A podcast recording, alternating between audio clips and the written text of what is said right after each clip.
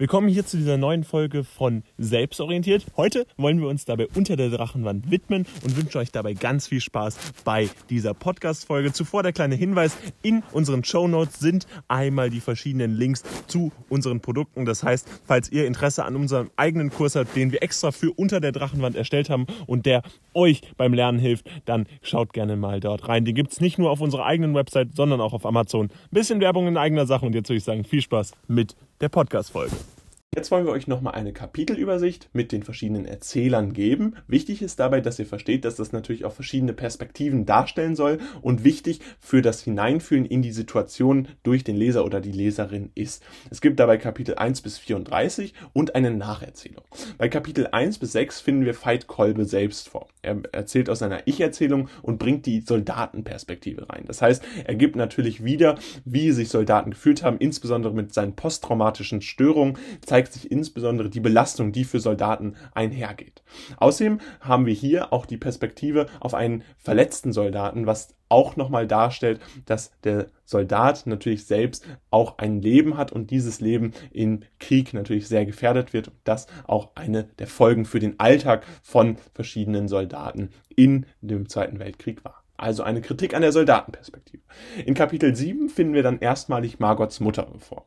Sie lebt selbst noch in Darmstadt und berichtet aus der Zivilistendarstellung. Das heißt, auch für Zivilisten, die eigentlich gar nicht am Krieg beteiligt sein sollten, ändert sich vieles. Sie sind sehr eingeschränkt im täglichen Alltag und erleben natürlich auch verschiedene traumatische Erlebnisse, die in diesen Briefen von Margots Mutter immer wieder dargestellt werden und damit natürlich auch die Kinder extrem beeinflussen, hier in diesem konkreten Fall eben Margot.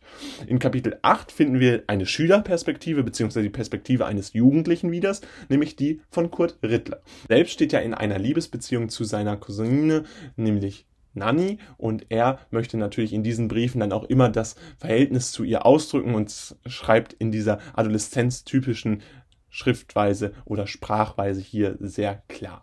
Kapitel 9 finden wir Oskar Meyer vor, der ein sehr wichtiger Teil des Handlungsstrangs ist, auch wenn er in dem eigentlichen Roman nicht in der Sicht von Veit Kolbe auftaucht, beziehungsweise nur ganz kurz mit dem bunten Halstuch gegen Ende. Wir wissen, dass in Hainburg lernt er diesen ganz kurz kennen, beziehungsweise er lernt ihn nicht kennen, sondern er sieht ihn praktisch nur.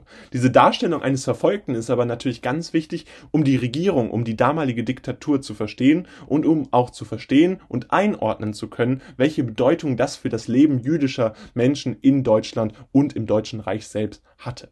Deswegen wird hier natürlich die Perspektive enorm stark eingebunden und ist immer wieder wichtig, dieses auch hervorzuheben, dass das von dem Autor Arno Geiger tatsächlich gemacht wurde. Anschließend haben wir wieder die Soldatenperspektive von Kapitel 10 bis 16 durch Veit Kolbe. Kurt Riedler kommt dann auch wieder zur Sprache in 17. Im Kapitel 18 haben wir dann erneut Oskar Mayer. Mit Kapitel 19 finden wir Margots Mutter wieder vor. Das heißt, wir sehen hier diese einzelnen Berichte der äh, Soldaten Perspektive, Zivilistendarstellung, Schülerperspektive und Darstellung eines Verfolgten sind eigentlich immer im gleichen Verhältnis. Wir haben immer dieselbe Struktur, dass wir zunächst äh, sechs Kapitel von äh, Veit Kolbe haben und dann anschließend drei Kapitel, die sich dann Margots Mutter, Kurt Rittler und Oskar Meyer zuwenden. Wichtig ist dabei, dass die nicht immer in gleicher Reihenfolge stattfinden. Das heißt, Kapitel äh, 17 Kurt Rittler, Kapitel 18 Oskar Meyer und dann 19 Margots Mutter. Dann haben wir wieder sechs Kapitel von 20 bis 26 durch Veit Kolbe und dann haben wir Margots Mutter, die dann als erste wieder berichtet, Kurt Rittler und dann Oskar Mayer als letztes in Kapitel 29. Und dann haben wir nochmal vier abschließende Kapitel, in denen nochmal die Bedeutung zwischen Margots Beziehung und äh, natürlich Veit Kolbe klar werden und auch Veit Kolbe ja verschiedene Dinge erlebt, unter anderem ja auch bei Heinburg die Briefe übergibt.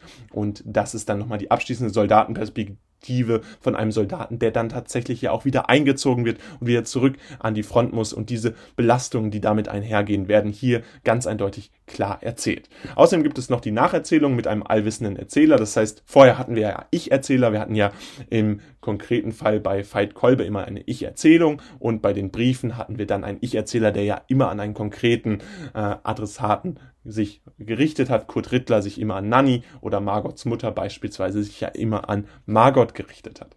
Diese Nacherzählung mit dem allwissenden Erzähler ermöglicht dadurch natürlich, dass wir die gesamte äh, Situation verstehen, dass man einen Ausblick auf die gesamte Situation bekommt und natürlich auch versteht, wie die Geschichte nach dem Krieg weiter ausgegangen ist und welche Folgen das für das alltägliche Leben dann hatte. Zum Beispiel ja, dass der Brasilianer wieder zurück nach Brasilien kann. Also dass das Ende des Kriegs für viele Personen etwas Positives bedeutet hatte. Ausschließlich natürlich hier für Oskar Mayer und Kurt Rittler nicht, die ja beide noch im Krieg verstorben sind.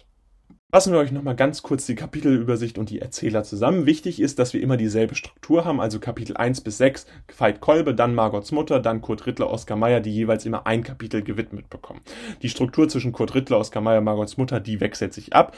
Stehen bleibt nur, dass nach äh, diesen drei Kapiteln dann wieder sechs Kapitel von Veit Kolbe kommen. Er selbst berichtet aus einer Soldatenperspektive in der Ich-Erzählung. Wichtig ist dabei, dass er das Leid, was Soldaten widerfährt und auch die posttraumatischen Störungen darstellt. Kurt Rittler berichtet aus einer jugendlichen Perspektive, aus einer Adoleszenzperspektive, also aus einer Schülerperspektive, wobei er seine Briefe ja an Nanny richtet. Darüber hinaus finden wir in Oskar Mayer noch die Darstellung eines Verfolgten. Das heißt, er stellt natürlich das größte Problem des Zweiten Weltkriegs, nämlich die Judenverfolgung dar und hat damit auch eine wichtige Rolle.